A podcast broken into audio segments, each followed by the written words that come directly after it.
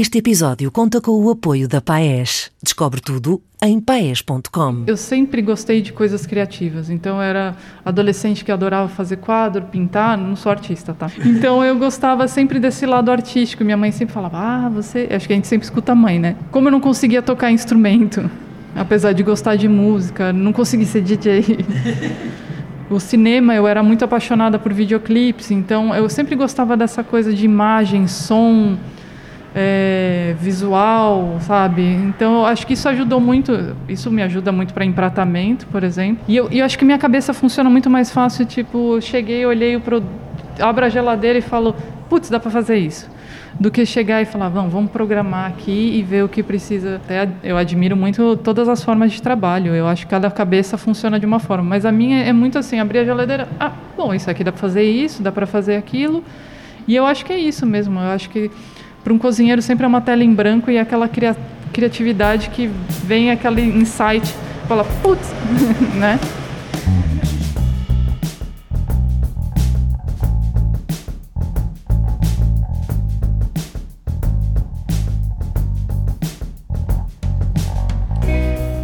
Sejam muito bem-vindos ao Assim Assado, o podcast de histórias gastronómicas. Eu sou o Bruno Martins e trago-vos hoje o último episódio da primeira série Resistir de Pé, a série que conta com o apoio da Paes.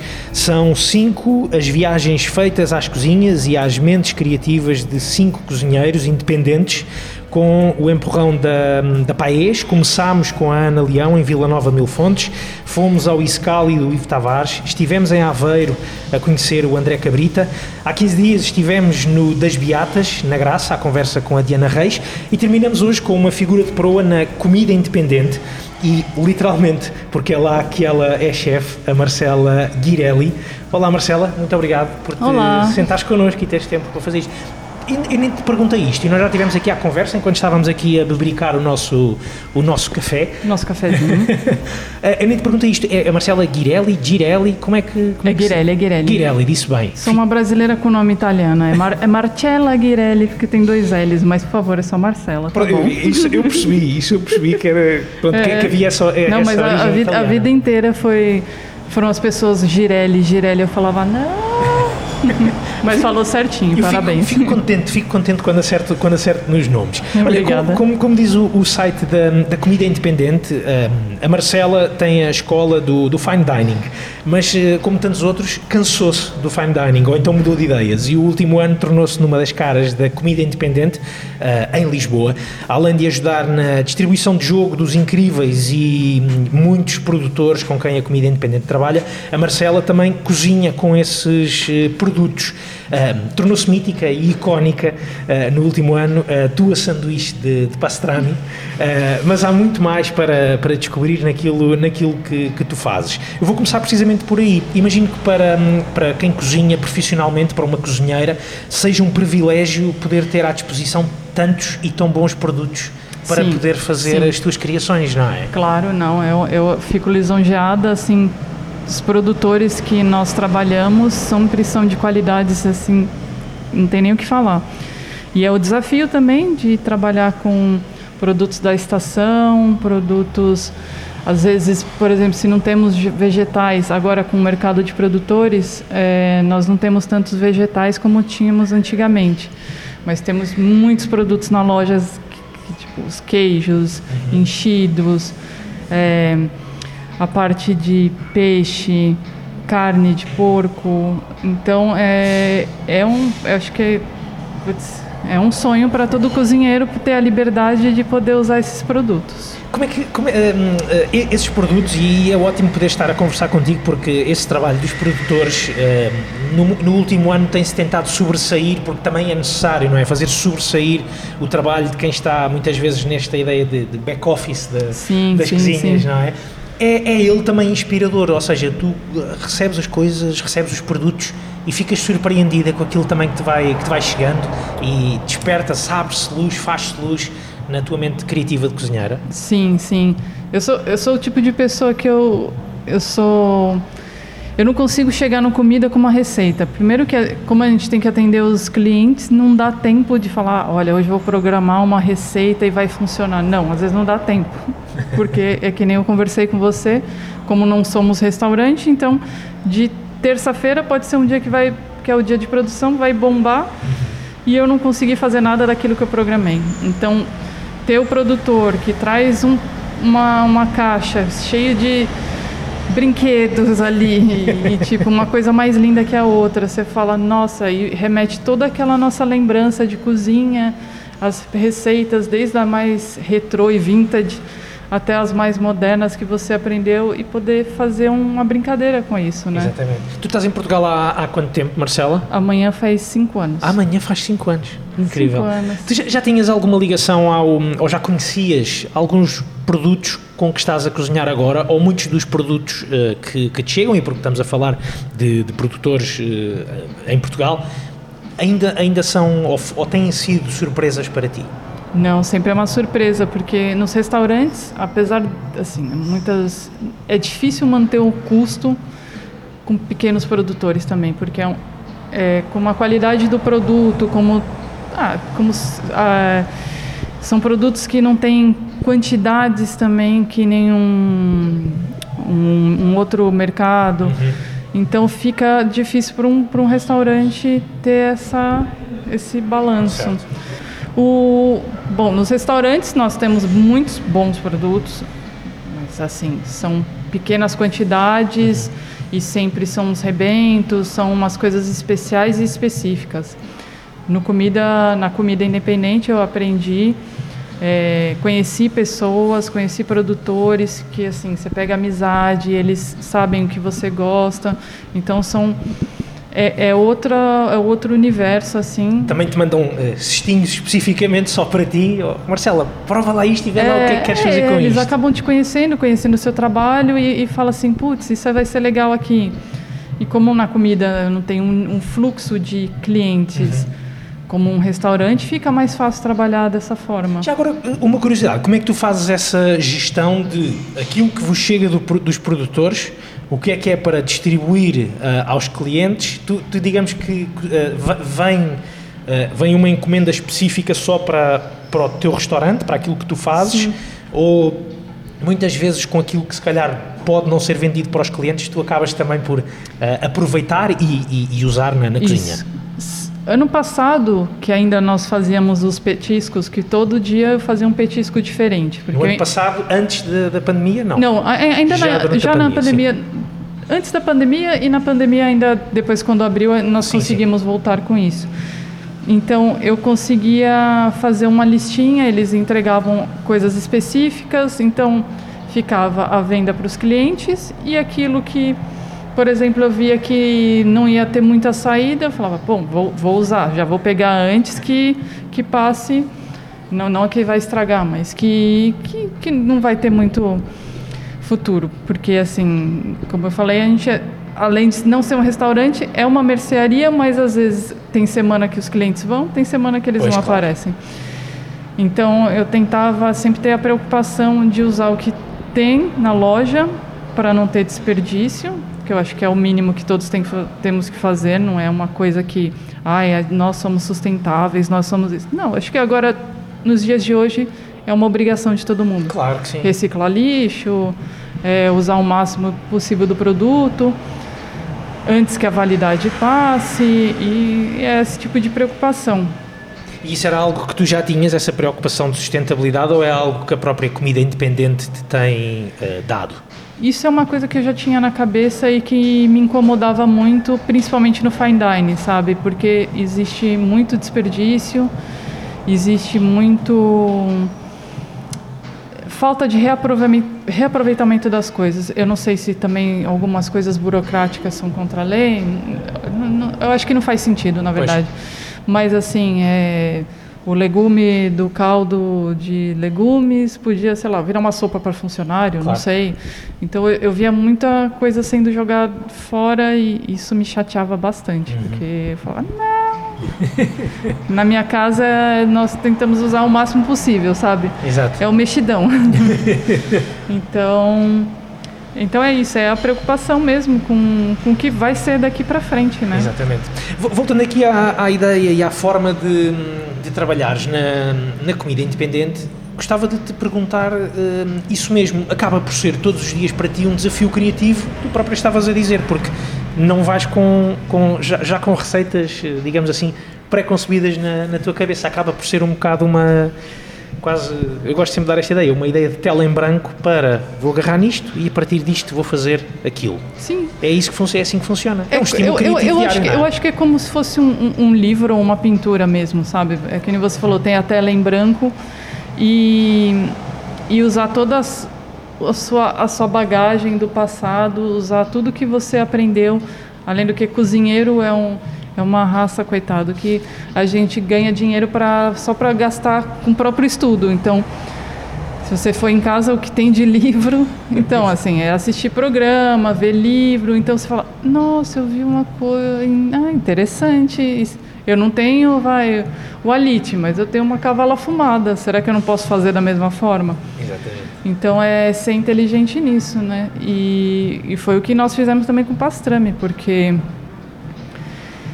a gente não faz o método que faz o método, só que não tem uma, um fumador, não tem uma grelha, então foi tudo um improviso, porque o que a comida independente tem é um é uma indução e um forninho. Exatamente. Então, é ser criativo. Isso para mim foi muito bom, porque é muito fácil você chegar numa cozinha onde tem todos os tipos de equipamento possíveis. Exatamente. Tu estás a, a, a, dar uma dica aí para o pastrami e nós já lá vamos, porque eu tenho muita curiosidade de perceber como é que o teu pastrami se torna uh, num ícone da, da, da pandemia e perceber como é que ele vai sobreviver também nos próximos tempos. Mas um, gostava de, de, te, de, te, perguntar isso mesmo. Uh, também a questão do, do, do, desafio, desse desafio, desse desafio diário, como é que tu tens assistido a essa, um, a essa mudança? Tem sido uma mudança de desafio agora com esta, digamos assim, reabertura do, do, do, dos restaurantes? Sim. Como é que tu estás a sentir o regresso das pessoas aos restaurantes?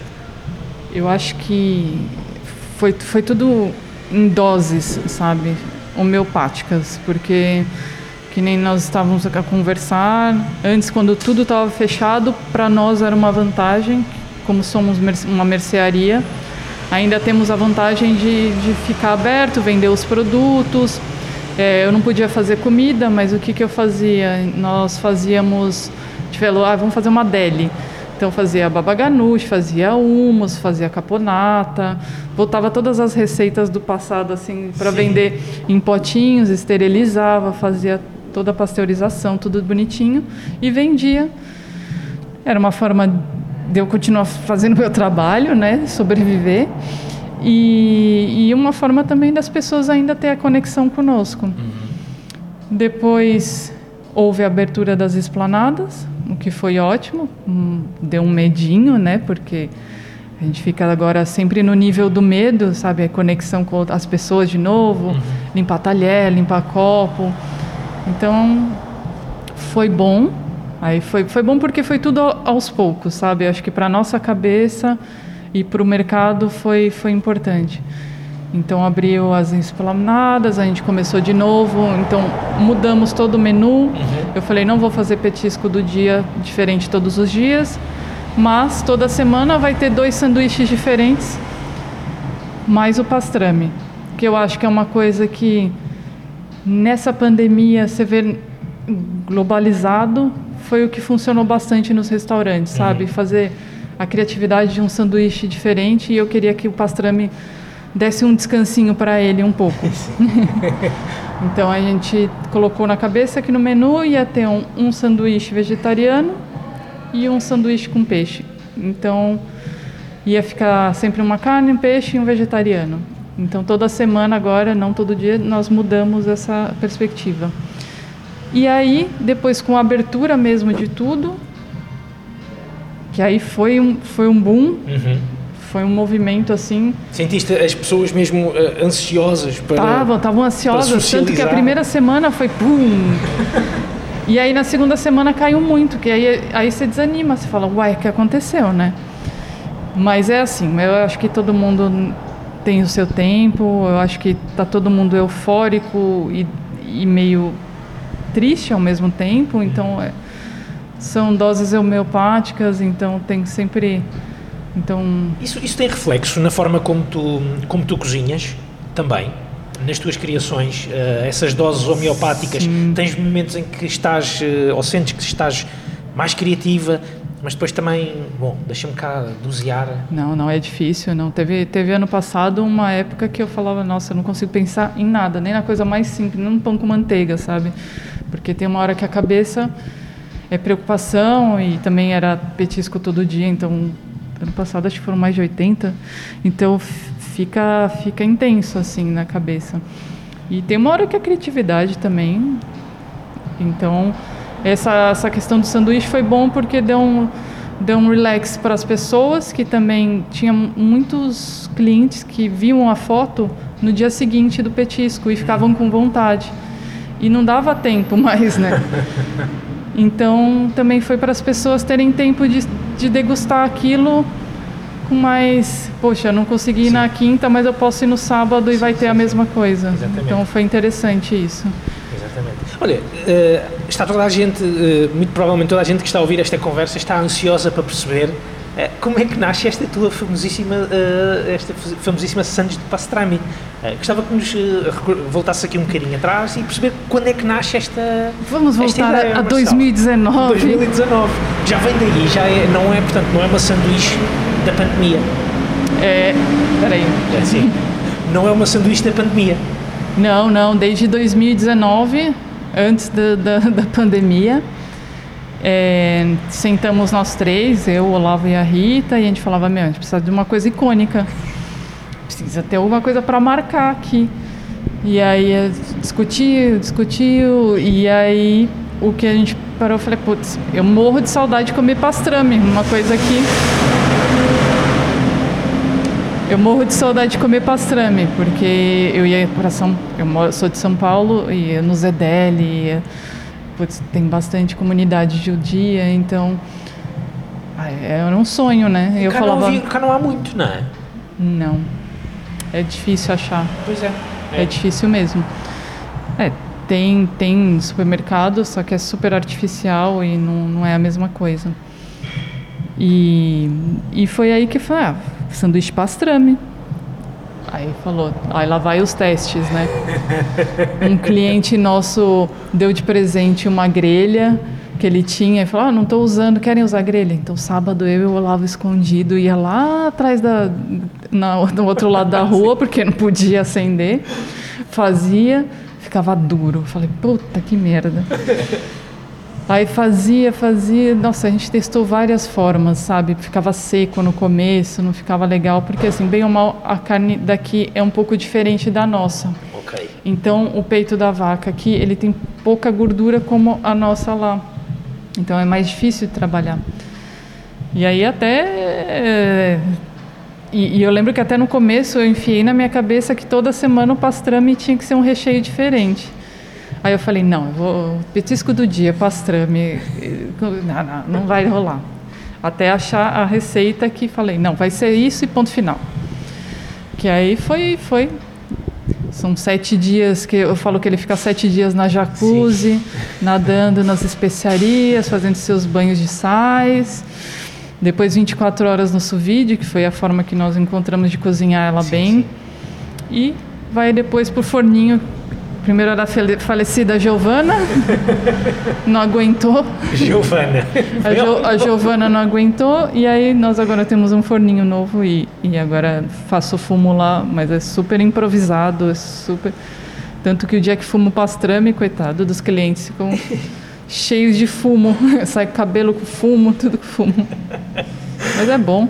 Essa, essa é havia essa, ou até há essa, essa descrição do, do jacuzzi, digamos assim, essa, essa forma meio uh, descritiva de pôres, de, de pôres e, e, de apresentares o teu, o teu pastrami. É muito, é muito interessante, que, creio eu, também se deve muito às tuas heranças de, de fine ou, pode ou, ou, ou, vem muito do trabalho que tu desenvolveste de paciência, de método, a trabalhar claro, em, restaurantes claro. de fine dining, não é, Marcela? Uh, era difícil, quer dizer, uh, o, o pastrami é uma coisa que já ainda mais antiga, certamente, do que, do do que a Sim, lógica de sim, fine sim. dining.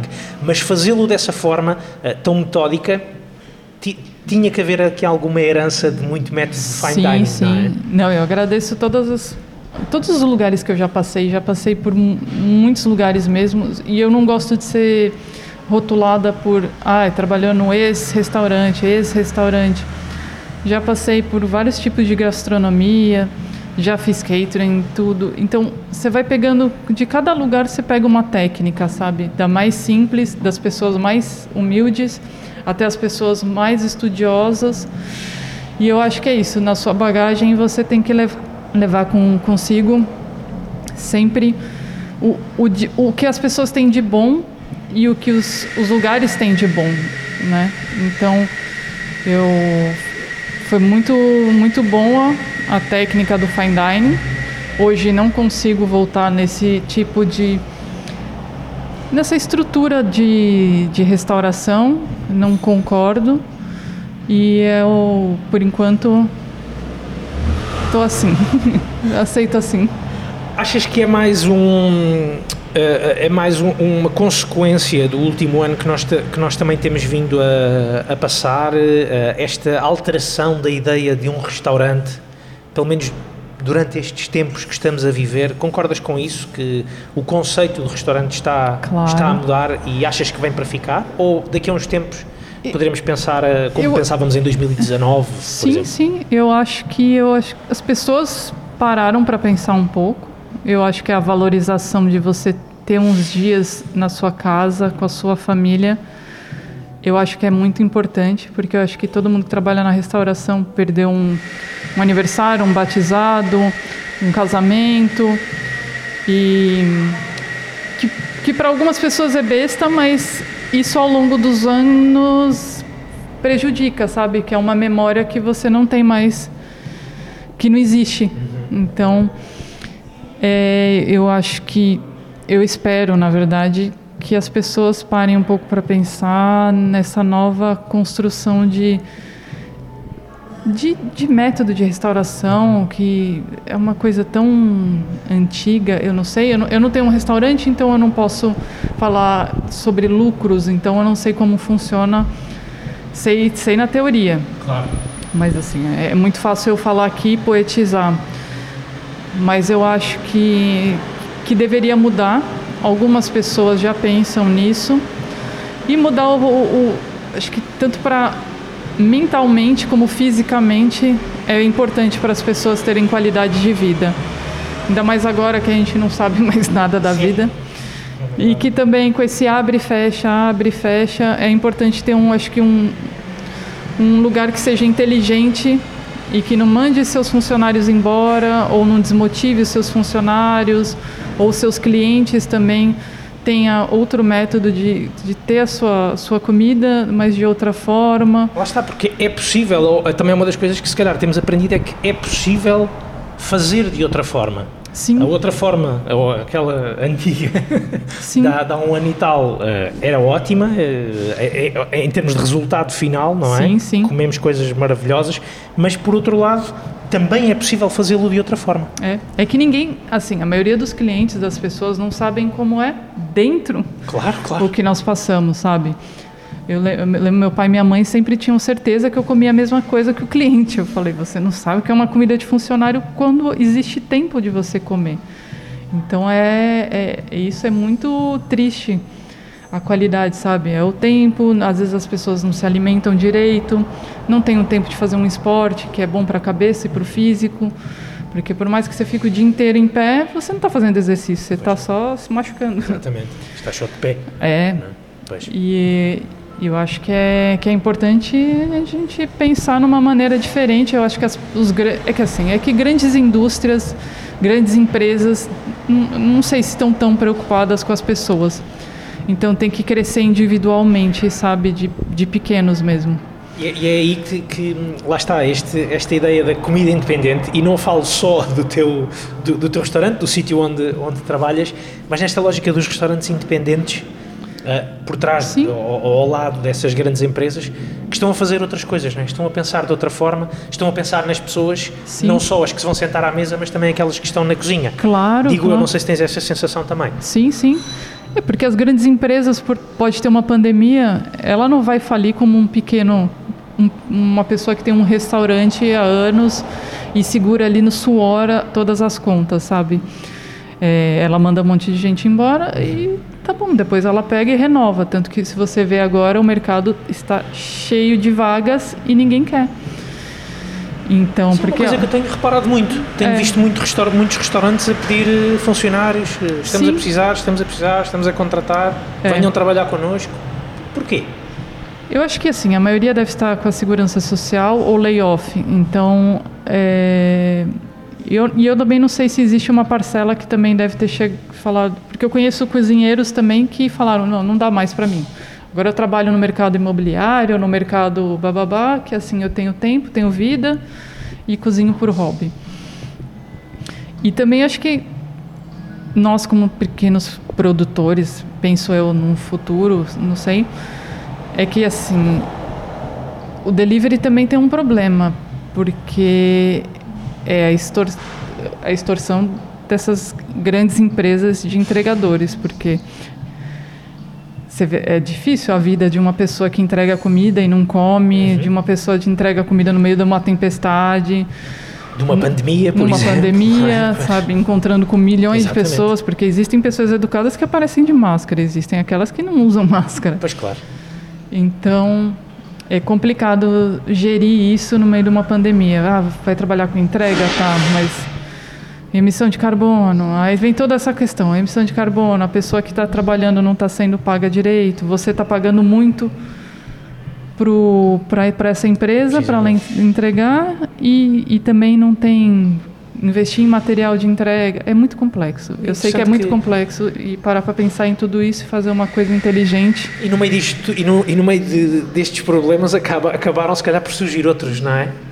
No meio desta, desta pandemia eh, apareceram-nos uns problemas que podem ser resolvidos de uma forma, Sim. mas depois vão sempre aparecer outros. Sim, sim, sempre vai ter. Eu acho que é, eu acho que a questão é de sempre ter equilíbrio, sabe? Eu acho Exatamente. que não dá para ser perfeito. Restaurante 100% sustentável existe, mas é super complexo. Isso, aí mais a entrega, mais os é muito complexo, É é. E cozinhar, que é o mais importante. E no meio Esque- disto tudo, esqueci, cozinhar. tem que fazer comida boa. Muito bem. Estamos à conversa com a Marcela eh, Guirelli da, da Comida Independente. Nós já vamos voltar à conversa com ela. Eu aproveito agora para lembrar que este episódio do Assim Assado faz parte de uma série especial, uma série que resulta da parceria entre a Paes e o Assim Assado.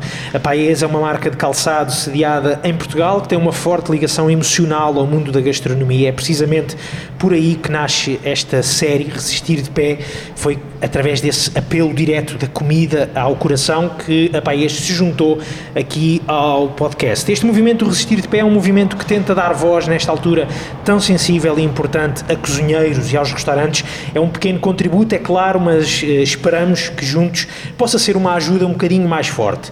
A Paes não tem pretensões de mudar o mundo, pelo menos amanhã ou no mês que vem. O importante é pensarmos em pequenos passos, um dia de cada vez. E estas conversas, também acreditamos nisso, podem fazer alguma diferença, nem que seja no passo à palavra e também daí esse slogan da Paes, Walk the Talk. A nova coleção da Paes já está disponível em paes.com e a tentar fazer a diferença. Esta primavera-verão, com uma aposta na utilização de materiais reciclados nos seus produtos pela primeira vez. Marcela, a Paes foi super gentil, deixou-me aqui eh, encarregado de te oferecer umas Paes. Foram Opa, escolhidas, obrigada. mesmo de propósito, já estás a agradecer e eu ainda não te as entreguei. Isso vai ficar para o final da nossa conversa. Ah. Eh, já lá vamos então a essa parte. Fica também um lembrete para os nossos eh, ouvintes, vocês também vão poder ganhar umas Paes, fiquem atentos ao nosso Instagram. Entretanto, eu e a Marcela vamos aqui acabar de beber o nosso cafezinho, já voltamos aqui à conversa com a Marcela Guirelli, hoje no Assim Assado. Assim Assado, o podcast gastronómico da Antena 3. Bruno Martins apresenta entrevistas com muito sabor. Assim Assado, a conversa já chegou à cozinha. Disponível em RTP Play, Spotify e Apple Podcasts. Estamos de volta à conversa com a Marcela Guirelli. Ela é a nossa convidada de hoje neste último episódio da série Resistir de Pé, da, da primeira temporada da série uh, Resistir de Pé, aqui no, no Aciençado, conta com o apoio da Paes. Marcela, voltamos então à conversa um, e gostava agora de, de, de, puxar a fita das cozinhas aqui um bocadinho até lá atrás e perceber um, de onde é que vem toda esta tua uh, paixão, esta criatividade este, este teu à vontade pela, pelas cozinhas, em estar na, na, nas cozinhas. Tu, como é, como é, que é? Cozinhas desde pequena? Uh, os teus pais tinham um restaurante? Cozinhava-se muito em casa? Conta-nos tudo, como é que nasce esta, esta paixão? Olha, eu não sou um clichê do cozinheiro, porque minha família cozinha, espero que minha mãe não fique chateada, pessimamente. Minha mãe ainda tentava ser mais ousada na cozinha, mas. Já, já disseste que ela cozinhava pessimamente? Ela vai ouvir isso hoje. Ah.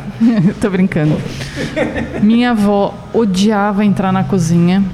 É, por parte de mãe. A, a, parte de pai até gostava, mas que ela tinha origem italiana, tinha. Mas não, eu não vou inventar uma história bonita, não, porque não foi daí que saiu. E eu sempre fui uma pessoa que gosta muito de comer. Muito. Então, eu não sei se esse lado taurino, não sei, mas eu amo comer. Sou apaixonada por massa, sempre gostei de comida italiana, sempre fui para esse lado assim. Não sei se são as origens da família que eu nem conheci. Ou que ias à procura, se calhar, não é? De conhecer lá, um bocadinho melhor, falei, talvez. Não, talvez eu acho que eu preciso.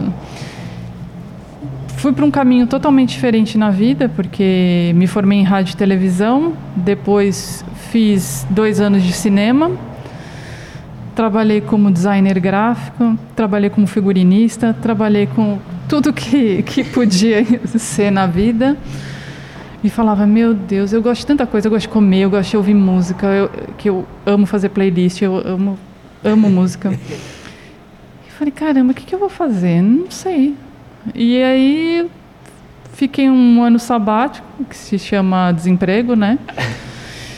Já que tinha sido mesmo por é, opção. Esse, esse ano sabático falei assim, olha, eu tenho um dinheiro guardado, acho que eu vou para Itália, vou ficar, vou para Firenze, que sempre foi meu sonho, e vou ficar dois meses lá numa escola aprendendo italiano. E eu vi que eles tinham um curso de, não era nem gastronomia, de cozinha mesmo. Falei, ah, vou ficar aqui. Então eu ficava lá, aprendi com o professor, fazia, mas era super, super caseiro assim, não era nada, uau, você aprendeu a fazer pasta e não sei o quê. Não, super caseiro e peguei muito gosto por isso. E aí quando eu voltei, eu voltei com, com isso na cabeça, acho que eu vou trabalhar na cozinha. Aí conversei com o irmão da minha amiga, que tinha um restaurante, e falei, ai, quero trabalhar na cozinha, quero ser cozinheira. Ele falou, olha, não é tão... epifania. É, ele falou, olha, não é tão bonito como você pensa, as coisas não são assim. Eu falei, ah, posso fazer um estágio? Ele falou, pode. Eu falei, então deixa Em São Paulo? Eu... Em São Paulo. Falei, ah, então vou fazer um estágio com você para ver se eu gosto mesmo para poder investir nisso. Fiz, foi sofrido. Não foi glamour. Mas eu, eu me apaixonei bastante e comecei a sair de lá, porque também ele não tinha interesse de ficar com, com, sim, com, a, sim. com, com estagiário, é, né? com estagiário, porque e aí fui fui buscando trabalhinhos, sabe? Ah, a amiga da tia tem tem tem um restaurante, fulano tem um restaurante. Fui fazendo essas coisinhas, sabe, para aprender. E a... Mas aí muito uh, na lógica de não seres tu a, a, a, criar, mas digamos assim, a aprender e a ajudar. Sim, é? sim, sempre, sempre. Esse, esse caminho é, é, bem longo, né?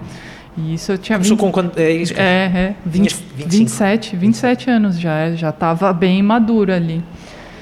E aí, por sorte, entrei num restaurante que eu, eu gostava muito, admiro muito até hoje, que é o Carlota, que é, Carla Pernambuco é uma chefe já bem conhecida, ela tem um restaurante há 25 anos, então ela sempre usou a fusão da comida brasileira com... E era uma coisa que na época ninguém usava, sabe? Com a comida asiática, então foi muito legal porque eu aprendi muito sobre essa mistura é, muito sobre o que era o serviço, o que era a produção, o que era a mise en place. Então, porque como eu não estudei, eu não tinha base dessas, dessas coisas, né, dessas teorias. Então foi tudo na prática. E fiquei dois anos lá até crescer de cargo. E foi, foi assim, foi, fui passando por outros lugares, por catering, trabalhei com uma empresa judia e fazia casamento judeu, bar mitzvah. pastrami vem daí? Não. O pastrami... Não, acho que o pastrami vem da gulodice mesmo, de gostar de pastrami. Já, já havia pastrami antes de, já da via, cozinha, já, não é? já via. Sim, sim. E fui, fui indo por vários tipos de restauração até que apareceu uma, uma entrevista para eu ir para um primeiro food truck em São Paulo. Ok. E quem ia administrar isso era o André Mifano, do antigo Vito. E eu olhei para aquele cara, eu falei, todo tatuado. Eu falei, caraca, eu quero trabalhar com esse cara. E ele trabalhava com, com porco e cozinha, cozinha italiana. Então era tudo que eu queria, né? Pois. E aí eu fiquei assim, não, vou trabalhar com ele. E o food truck aqui teve um papel, teve um papel, achas que teve um papel marcante naquilo, naquilo que, que tu fazes hoje? Nesse cozinha meio descomprometida, não é, não é descomprometida, que eu às Sim, vezes uso sim, esta sim. palavra e não é, não é bem isso. Sim, ela é uma É- descomprometida pensado, mas Sim, é- sim, sim. ele, mas sim, Despretensiosa, sim, não é? sim, despretensiosa, sim. Eu acho que eu acho que foi uma, uma mistura de, de, de muitas coisas. E também o food truck, eu consegui a vaga, passei na entrevista e também ele quando foi passando o tempo, eu ele foi confiando no meu trabalho e eu começava a fazer o menu do food truck. Então eram coisas bem legais que eu, que eu, que eu gosto até hoje de fazer, que, nem- que é ser descomprometido, mas era mais descomprometido mesmo. E sempre ele estava, ai, quero trabalhar com você, ele não tem vaga, quero trabalhar com você, não tem vaga. Ficava lá, fazia a produção do food truck, falava, vou ficar aqui. Ficava até, ficava 16 horas ali, mas eu falei, eu vou conseguir essa vaga. E consegui, fiquei dois anos com ele, foi lá que eu aprendi muito sobre o fine dining, foi onde eu conheci pessoas importantes que eu tenho contato até hoje, de muitos chefes, pessoas como o Hel e a Gabi, que, tá- são do Estúdio Neves. Então, foi muito importante essa conexão e abriu portas para muitas coisas. E eu acho que eu abri muito minha cabeça. E dali eu trabalhei num restaurante japonês de fine dining, fiz estágio no Dom. Então, foi todo um processo para chegar onde eu estou. Exatamente. Nós já vamos a essa, a essa vinda para Portugal. Gostava de voltar aqui um bocadinho atrás Claro, e voltar claro. tua- até à tua ida para, para Florença. Ah, que, que, digamos assim, foi quando, por, por outro motivo, ab- acabou por te abrir as portas da, da, Sim, sim. da- da cozinha. Tu foste, foste à procura do quê nessa altura? Foste à procura só de aprender Eu- eu- italiano? Foi à, foste à procura só de ir ver Itália? Eu acho que foi, foi a procura de, de me achar. Eu acho que foi uma, uma busca pessoal minha, porque eu fui para Itália, fiquei dois meses, tinha, tava, estava num relacionamento sério, e foi uma coisa de maturidade, porque nunca tinha viajado sozinha, nunca tinha estado sozinha, meu inglês era meio fraco, na verdade era, eu sou muito tímida, então eu tinha muita vergonha de falar inglês, e eu conheci tipo, pessoas maravilhosas que até hoje eu converso. E foi muito importante pessoalmente, para o meu pessoal, essa. Porque se- sentiste também que tudo aquilo que tu tinhas eh, estado a estudar, eh, rádio e televisão, eh, o design gráfico, ou trabalhavas em design gráfico, Sim, sim. portanto sentias que tudo isso afinal não era, não era aquilo que tu querias e precisaste de libertar-te um pouco, foi isso também? Ou não? Foi, mas eu, eu acho que tudo isso também ajudou, porque eu, gosto, eu, sem, eu sempre gostei de coisas criativas. Então, eu era adolescente que adorava fazer quadro, pintar. Não sou artista, tá? Sim, sim. sim. Mas eu Se calhar gostava. é, exato, mas sem quadros, não é? Então, eu gostava sempre desse lado artístico. Minha mãe sempre falava: Ah, você. Acho que a gente sempre escuta a mãe, né? Sim, ah, tem você ser. tem, tem uma coisa para o lado artístico. Então, como eu não conseguia tocar instrumento, apesar de gostar de música, não consegui ser DJ.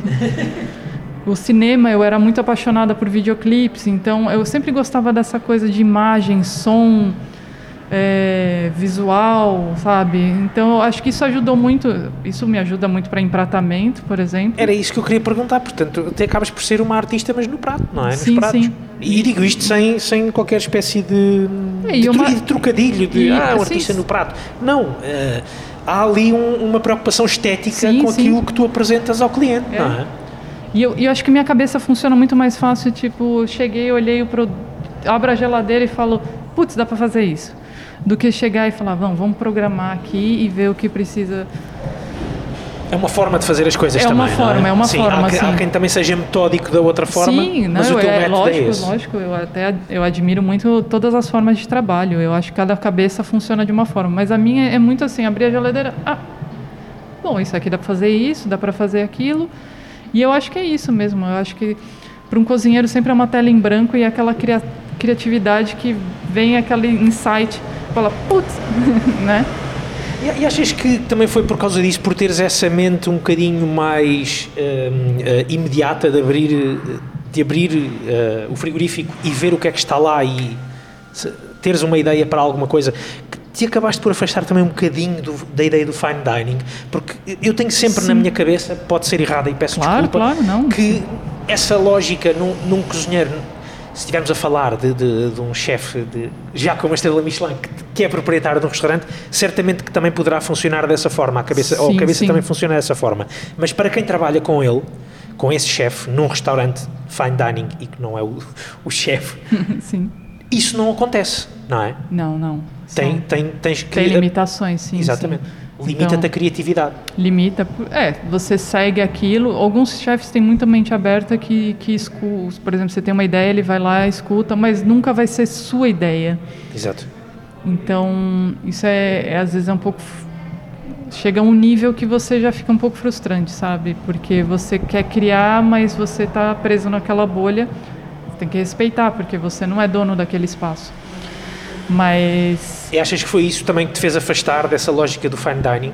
É, eu acho que foi uma junção de todos. É, é- é não criatividade, não, não crescimento, sempre aquela, aquela coisa que você nunca chega ao topo, você nunca vai passar o chefe. Então, é, não estou querendo ser arrogante, falar que eu sou melhor que ninguém, não é isso. Mas é, é perspectiva pessoal de, de crescimento, amadurecimento. Tem gente que fica confortável na posição que está, eu, eu, e eu respeito, mas eu tenho essa ânsia sempre de, de crescimento. Eu acho que é importante para um, o ser humano mesmo, sabe? Isso é, é- é essa motivação, essa adrenalina. É, certamente que vem do tal eh, espírito artístico que a tua mãe dizia que tu tinhas, É, não é? é, Essa, essa ousadia, essa vontade de, de querer, de, querer, de querer fazer mais. Exatamente. Tenho uma, uma curiosidade, Marcela, e tu eh, tens essa passagem, de- ou, esse- ou- ou essa história pelo fine dining, com a passagem por esse restaurante que eu imagino que tenha sido marcante na tua vida de alguma forma. O, o, o Dom, do Alex Atala, felizmente já foi convidado aqui do Assim Assado também, já tivemos essa oportunidade de conversar um bocadinho com ele, Ahm, mas eh, gostava de te perguntar isso, e nós há pouco estávamos a falar até na lógica da, eh, do aproveitamento do- do- dos produtos, que é algo que o, o Alex Atala defende, defende muito. Eu gostava de perceber se começou por aí também, de alguma forma, essa tua noção do aproveitamento do produto. Ou, ou ne- nesses dois meses não houve tempo para isso? Complicado, né? Porque colocou em saia justa. Bom, eu vou falar ge- generalizado. Sim, sim, sim.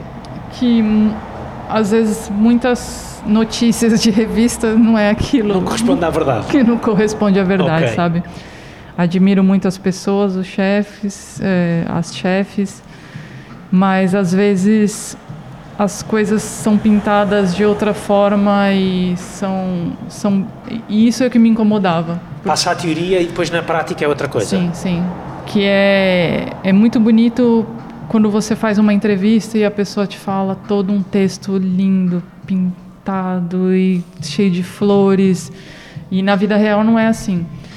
Então, ou não é assim porque realmente não funciona dessa forma, só 10, 15%, ou porque existe aquela pessoa bonita e toda florida, e toda que você admira, de repente no, Cai no pedestal, não é? é Como se costuma dizer. den- den- dentro do dentro ali do, do, do circo aquela pessoa pode virar um monstro então por mais que exista um calor da cozinha que tudo isso que a gente escuta tem, tem muita coisa também de assédio moral muito pesado então isso foi o que me fez bom não quero trabalhar num lugar que a pessoa está me me chamando de, de coisas horríveis sabe não estou falando de, de chefe nenhum Sim, aqui sim, tá sim, sim. mas Mas é, mas é isso, sabe? Mas nessa indústria, lá está. Essa Eh, indústria- Às vezes a coisa pode ir para esse, para esse, para esse Essa lado. não é? indústria é, é- ela é bem complicada de se. Lá dentro só a gente sabe o que acontece. E infelizmente eu acho que a televisão foi boa, os reality shows sobre cozinha, mas ao mesmo tempo deu força àquele personagem do cara mauzão, machista, é, desculpa a palavra escroto, ser aquilo que ele é, porque é assim que funciona. Eu acho que não existe isso mais e nem deveria ter existido, sabe? Eu acho que é- você pode ensinar as pessoas de outra forma. Exatamente, exatamente. Né? A, era militar nas cozinhas para ti acabou. Escoffier ficou no passado. Exatamente. E o nome chefe, né? O nome chefe vem da- do exército, na verdade, né? Então, eu acho que a gente tem que ser um pouco mais, não relaxado ao ponto de ninguém fazer nada, mas ter um pouco mais de, uou, vamos respirar, Sim, né? sim, sim, vamos sim. curtir, né? Exatamente. O mundo não vai acabar agora já, já É. quando, nós, quando nós entregarmos este prato. não é? É, é. Exatamente, quando for para a mesa. E isso ainda pronto, está, está um pouco relacionado com aquele teu afastamento da ideia do, do, do fine dining. Ah, gostava de perceber contigo se foi também nessa altura que tu decidiste vir para Portugal. Bom, o, o caso de vir a Portugal foi porque já era um sonho entre eu e a Celina, que é a minha companheira, de morar fora do país. Então isso era independente de política, independente de qualquer coisa. Já cozinhava, já Já tinhas a tua, cozinhava, já já, tinha, que fazias. já tinha minha carreira, já tinha tudo. E foi uma questão que a gente combinou e falou: ah, vamos? Então vamos. Não vou guardar dinheiro nunca, então vamos. E não tinhas nada em vista para, para, para fazer em Portugal. Eu vim contratada, vim contratada. Ah, ok. Eu vim contratada porque já tinha uma conexão aqui. Então eu falei para ela, falei, como eu já estou contratada, eu venho, passo, consigo tudo que tem que conseguir e depois você vem. Então foi foi esse o caminho, sabe? E E vieste cozinhar logo? vim cozinhar. Cheguei dia 1 dia 2 estava na cozinha. Exatamente. Passaste, recorda-nos aqui um bocadinho também esse, esse teu percurso por, por Portugal. Hum, passaste, passaste por onde? Conta-nos. Eu fui para a Tasca da Esquina, com Sobral, depois para a Peixaria da Esquina. É, foi onde aprendi um pouco mais de, da, da gastronomia portuguesa. É, foi bom quanto durou, mas não era o meu perfil de, de trabalho e de, de equipe. É, depois conheci o Diogo Noronha, que trabalhei no Pesca. Pesca, exato. Sim. Fiquei um tempo no Pesca e do Pesca vim para o Comida Independente. Foi quando eu cheguei e falei, Deixa-me perguntar como é que, conhece, eh, como é que eh, reagiste também na, na, na Tasca da Esquina e na Peixaria da Esquina a esta ideia da, da comida portuguesa. Eh, que se calhar para um, para um estrangeiro nessa, nessa altura, quando chega cá há 5 anos, faz amanhã 5 anos, sim, sim, sim. Quando, qu- quando um, estrangeiro chega, se calhar pensa muito naquela lógica ou vem com, com ideias muito pré-concebidas. Como é que tu sempre. reagiste a isso? É que assim, tin- na, em São Paulo a gente tem a Tasca da Esquina, então tem um pouco da ideia, mas, mas é que nem você falou da, da ideia pré-concebida. Então sempre tem os clichês de todo o país que você fala, que nem Brasil, arroz, feijão e, e churrasco, né? Mas foi muito interessante aprender regiões e cada região tem cada prato específico, a sorda, amigas, é, Com pequenas Porto variações, não é? É, sim, sim, pequeno, os pães também. Então foi, foi bem interessante que eu que nesse âmbito eu, eu aprendi bastante coisa, muito peixe na peixaria. Eu, eu aprendi peixes que, por exemplo, no Brasil não chega, não tem, porque é uma coisa mais do Mediterrâneo. Então, os peixes, a forma da, da como fazem, o bacalhau, como é trabalhado, porque ele é bem conhecido em, em trabalhar com os produtos. É, a gente recebia atum inteiro, bluefin. Então, foi, isso foi muito interessante, essa, essa nova visão sobre Portugal, porque era muito limitada ao bacalhau, doce de ovos e. Para quem, pau. para, quem, para quem chega nessa altura e já tem alguns anos de experiência a trabalhar com outro produto, com no, noutras sim. cozinhas, acaba por ser quase assim uma. E, e, infelizmente uma a gastro- novidade muito grande. li- em em questão de livros, a gente não tem muita referência, né? De eu acho que falta aqui um pouco de, de, de livros sobre a gastronomia portuguesa, tirando os dos chefes que existem. Eu acho que Existe seria aquela, é, sim, existe a Bíblia, digamos assim, da Maria É. de Lourdes Modeste, não é? Aquela da cozinha tradicional portuguesa, sim, mas, mas concordo contigo. Que, é, que- é. E aí eu que- acho que eu acho que as pessoas procuram um pouco por isso. Mas é uma gastronomia linda, é, tipo de- eh, há, um- há cerca de um ano, mais ou menos, eu conversei com o Rafa Tonon, eh, o, o jornalista, crítico gastronómico eh, brasileiro, que mora, mora no Porto, eh, e ele também está em Portugal há cerca de dois ou três anos eh, a morar, e, ele, ele ficou surpreendido com uma coisa que é com a, com a, com a diversidade gastronómica de, de- de Portugal. Eh, num espaço, num território tão, tão, pequeno, pequeno, não é. é? ainda que às vezes sejam pequenas eh, diferenças eh, entre uma açorda ou, ou umas migas à alentejana Sim. ou umas migas à minhota, acaba por ser.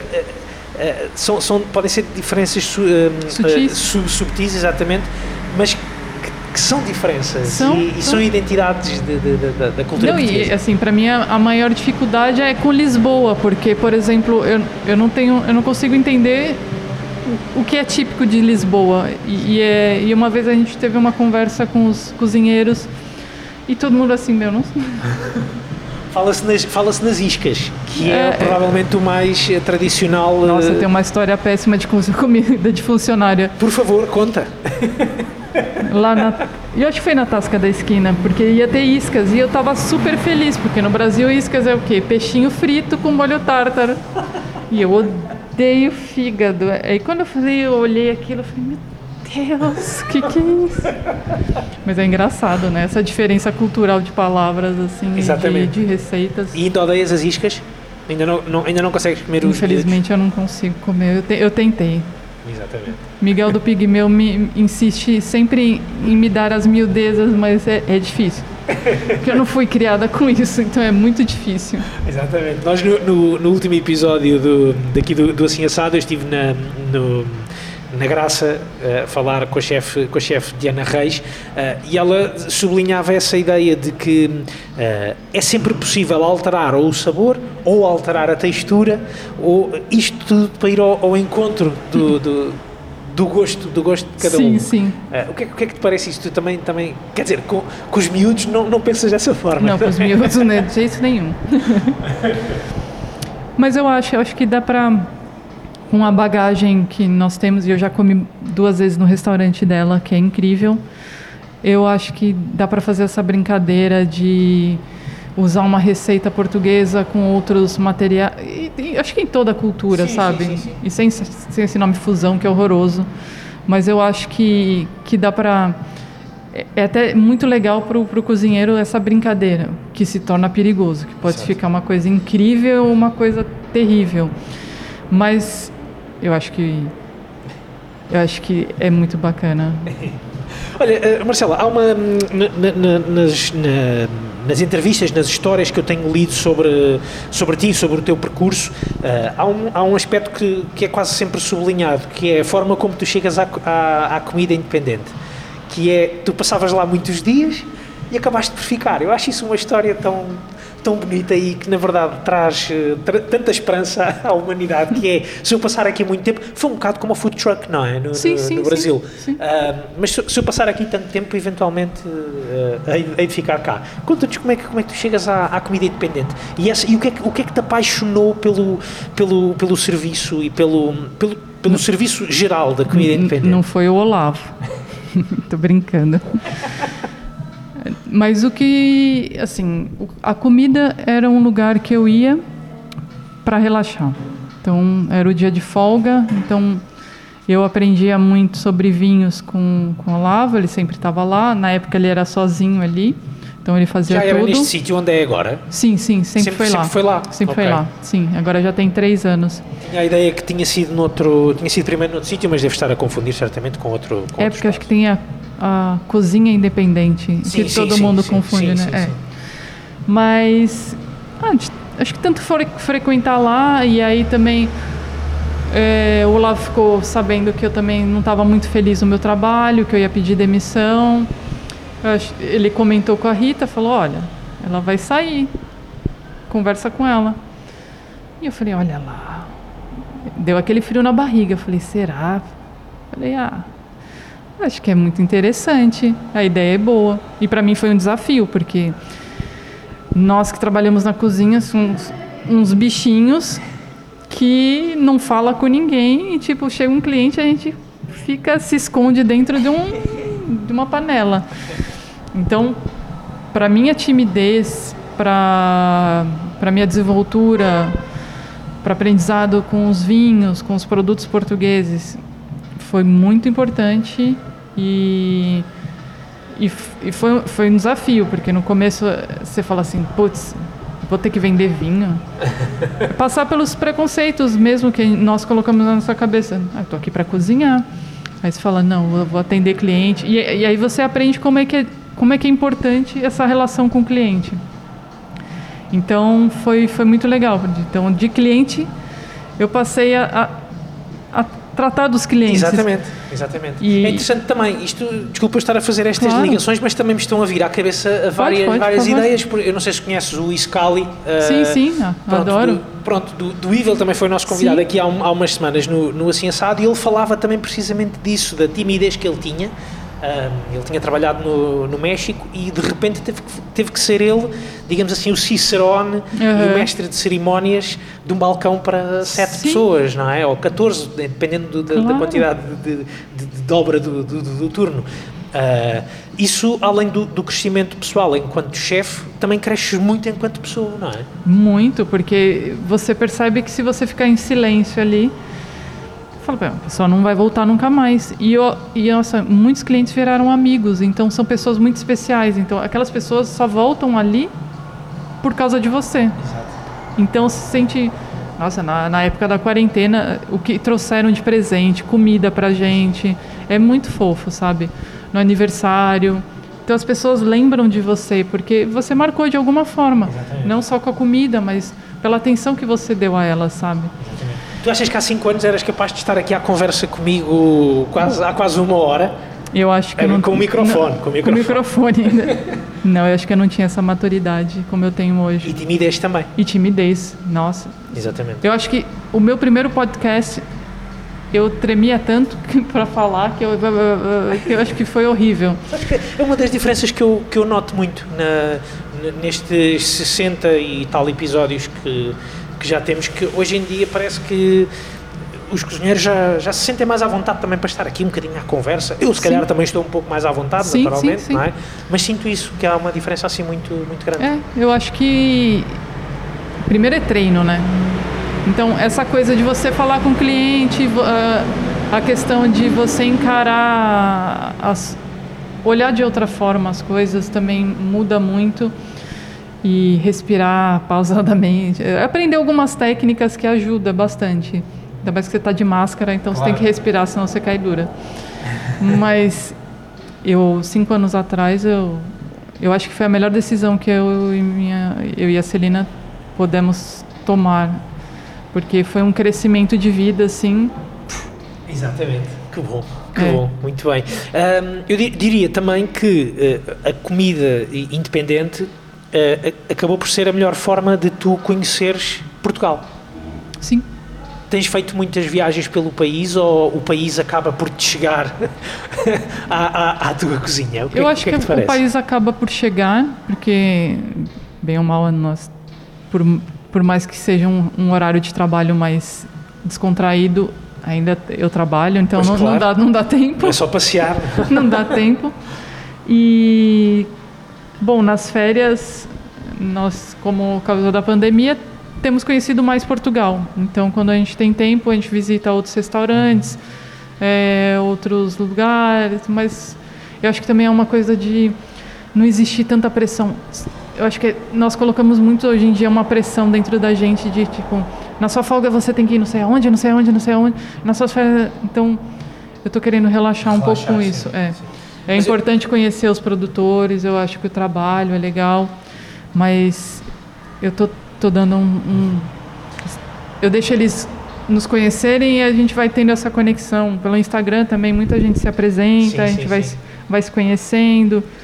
E acho que vai trocando e-mails, vai trocando mensagens, isso é muito importante. A feira, a feira semanal também aposto que, que tem sido uma boa, uma boa forma de, de- de conhecer um bocadinho deste, deste nosso país. E eu, eu- eu- deste nosso país, eh, por essa lógica que, que se calhar faz sentido na minha cabeça, mas pode estar completamente errada, que é a ideia de tu, ao receberes um produto da, da guarda, um, um produtor da guarda, acabas por consegues perceber um bocadinho de que forma e a geografia daquele, daquele produto ou, eh, ou, ou, ou, por exemplo, uma batata da guarda tu consegues perceber que é diferente de uma batata de- do Algarve, por exemplo?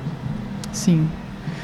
Eu, eu Nem não que seja pelo produtor sim, que a sim, apresenta. sim, é, né? Pelo, mais pelo produtor que apresenta e quando o, pro- o produto chega também, porque é, a- quem tem mais esse trabalho de viagens, de conhecer os produtores é a Rita, então ela é, é a, é a principal nisso. E mas dá, dá para perceber, ah, e você percebe também que além do produto, é o estilo de que trabalha, sim, sim, sim. sabe? Ah, Alguns usam a biodinâmica, alguns usam. É muito interessante saber o que cada um usa para. E também é- é interessante e valorizar, porque tem semana que o produtor manda três produtos. Falou, desculpa, choveu muito e eu não tenho nada. Bom, exatamente. E é valorizar, putz, o trabalho é duro. Das, É verdade. é duro, é duro. E assim, você vai comprar um quilo de não sei o que, não custa nada. Pois, é verdade. é e às verdade. vezes as pessoas ainda que reclamam que são caros. Exatamente. Tu, estás a, tu estás a encaminhar precisamente para, a- para, a minha última, para a minha última questão, eh, Marcela, que tem que ver também com, com falarmos aqui um bocadinho desse trabalho do, que, que vocês fazem, que é dar eh, espaço e, e destaque ehm, aos produtores de norte, de norte a sul do país. Eh, este ano e o ano passado tem sido um trabalho fundamental, aquele que vocês fazem, em conjunto também com, com muitas outras pessoas. Claro. Mas eh, gostava que partilha, partilhasse isso, isso connosco, a importância daquilo que vocês fazem na, na comida independente. Tu, a Rita, o Olavo, eh, esse trabalho importantíssimo que vocês fazem. Sim, desde o começo, quando eu entrei, o projeto da Rita era sempre conhecer novos produtos, pequenos produtores, com, sabe, é, vender coisas que, que pessoas não teriam acesso, talvez. é, e, e quando eu entrei, teve toda depois teve a pandemia também. Eu acho que a gente valorizou mais esse trabalho, porque a gente parou e pensou assim, putz, é tão bonito tirar foto com o produtor ali tirando, né? Mas na hora que ele precisa, todo mundo sumiu. Eu sei que fecharam os restaurantes, fechou muita coisa, mas de repente eles ficaram esquecidos, né? E nós continuamos a comer, não é? E continuaram a comer, sim. as- o que As mais fizeram fizeram. foram comer na quarentena. Então a ideia de, de deixar a loja a- aberta, em aspas, e, e essa preocupação com o produtor e com o cliente foi muito importante para a nossa saúde mental, para o produtor não ser esquecido e para o cliente também ser abastecido de coisas de boa qualidade. Então, foi um momento muito duro que os três ficaram fechados ali, os três tinham que confiar Uns inteiramente outros, uns nos outros. A Rita se mudou para o andar de cima da comida independente para não para não ter contato com muita gente. Uhum. E nós e nós todo dia era limpeza pesada que era lixívia até que era uma coisa desconhecida, Claro. né? Pois, claro. Então era a gente recebia dos produtores, conhecia os produtores, sempre foram muito muito Profissionais. profissionais e para eles também era difícil, porque às vezes não podia sair do, do, conselho. Então, no começo a gente entregava na motinha do Olava e viu que, meu, descrece. Ridículo. Aí depois foi pro carro da Rita e depois falou, não, a gente precisa de uma coisa profissional. Então ficava eu e o Olavo montando todos os cabazes, separando as comidas. Teve uma época que eu fiz também, que, que nem dessa vez agora, quando nós fechamos coisinhas no pote, sabe? Saladinha no Sim, pote, sim, uma sim. caponata, um, um- um creminho para barrar, alguma coisa diferente, que também ajudava, quinte. Então, eram produtos que talvez tinham sobrado e que a gente não queria jogar fora Exatamente. jamais, que a gente levava para casa, mesmo assim sobrava. Exatamente. E, e também reaproveitava para fazer para lixo não, pelo amor de Deus. Exatamente. Isto é, é- é interessante, um ano e meio depois, ou cerca de um ano e meio depois de termos entrado neste pesadelo que se abateu nas nossas vidas, hum, é importante não, também não, não esquecer, não é? Esquecer por onde passámos e, e, e, sobretudo agora que as coisas começam a voltar eventualmente a uma média normalidade, é importante não esquecer eh, esse trabalho que vocês desenvolveram e ainda desenvolvem, eh, ainda desenvolvem e Sim. que certamente eh, irão continuar a desenvolver. Marcelo, onde é que nós eh, podemos encontrar as tuas criações para quem ainda não conhece o teu espaço de trabalho? Onde é que, onde é, que ele é? Conta-nos lá. Então, a comida independente fica na rua Cais do Tojo, número 28, em Santos. Cuidado que tem obras em tudo que é lugar, mas você consegue chegar lá. Estaciona e vão a pé. Estaciona, ah, faz uma caminhada, Uma que eu acho caminhada, muito exato. importante. É, temos um pequeno espaço de uma esplanada. Dentro. É, é uma loja muito confortável. A gente sempre brinca que foi uma loja projetada para a pandemia. Porque sempre uma mesa é muito distante da outra. E, e assim, é- nós somos loucos por limpeza. Então não se preocupa que vai estar tudo higienizado, lindo. Exatamente. E eu espero sempre uma visita de alguém, não só para comer pastrame, mas para conhecer as novas coisas. O, o Vitor, que é um novo cozinheiro, também está conosco. Então, para cozinhar, para conhecer nosso nosso trabalho, conhecer todo todo o trabalho que a Rita fez com os produtores, o, o trabalho de vinho do, do Olavo. Olavo. Portanto, Então, um sítio para visitar, conhecer, beber, se apaixonar comer, e ficar e ficar por lá. e ficar. Irem voltando. Porque nossos clientes viram família. que bom. Que bom, isso, é, isso é muito bom. É Isso muito bom, é muito gratificante mesmo. Muito bem. Muito bem. Olha, eh, Marcela, nós estamos a chegar ao final deste episódio do, do Ansiaçado. É então o último capítulo desta primeira temporada, Resistir de Pé, com a colaboração da Paes. Eh, Eu despeço-me agora, vamos chegar aqui abaixo para ir buscar a prometida Uau! oferta. Deixa-me aqui passar-te, Marcela, a ver o que é que tu achas. Deixa eu ver. quero- eu seguro-te aqui no microfone. Deixa eu ver isso aqui. Eu adoro ganhar presente. Eu também. Eu falo que é. meu- E gosto, e gosto muito, neste caso particular, gosto muito de, de os oferecer. Uau, ficou muito, muito, muito lindo. Quero agradecer você, a Paes, por tudo isso. Ficar uma dica para Paes. Vamos desenhar um sapato de cozinha juntos? Fica a dica para este. Porque, olha, eu acho que é um sapato lindo, confortável, que faz um antiderrapante. faz um. Pronto. E está feito, não é? eu acho que tem Exatamente. estilo. Achas que vais experimentar este, pelo menos na cozinha independente? Claro, na, claro. Desculpa, na comida independente. Claro que eu vou usar, você acha? E é vegano. E é vegano. Muito bem, parabéns. isso mesmo. Parabéns pelo projeto, parabéns por tudo. Obrigada por lembrar de nós. Ora é essa, foi um prazer, foi um prazer enorme. E é um prazer muito grande e espero que que nos encontramos agora depois Sim, sim. com outra maturidade, outros projetos, Com menos máscaras também, não é? menos máscara que eu Sim. tô toda entupida aqui já. tô brincando. Obrigada, foi um prazer muito grande. Muito obrigado, Marcelo, Obrigada. pelo, pelo teu tempo. Uh, da minha parte, e porque chegamos então ao fim desta primeira temporada do Resistir de Pé, resta-me também uh, agradecer muito uh, à, à Paes por, por se ter lembrado do, do Assim Assado para fazer esta, esta parceria para, lá está, ajudarmos aqui um bocadinho a, a, a partilhar estes projetos de, de comida independente. Fica também a dica a quem nos ouve, aos ouvintes do Assim Assado, fiquem atentos ao Instagram. Já muito em breve vão também poder vocês ganhar as vossas eh, paes, cortesia eh, da paes e do Assim Assado. Portanto, façam os vossos likes e follows e subscriptions e essas coisas todas. Nós voltamos. Eu vou eh, fazer de novo para ganhar outra. É isso mesmo. é isso mesmo. Bom, nós voltamos em breve aqui ao Assim Assado com, com mais episódios. Portanto, a todos um abraço, beijinhos e muita, um grande até breve.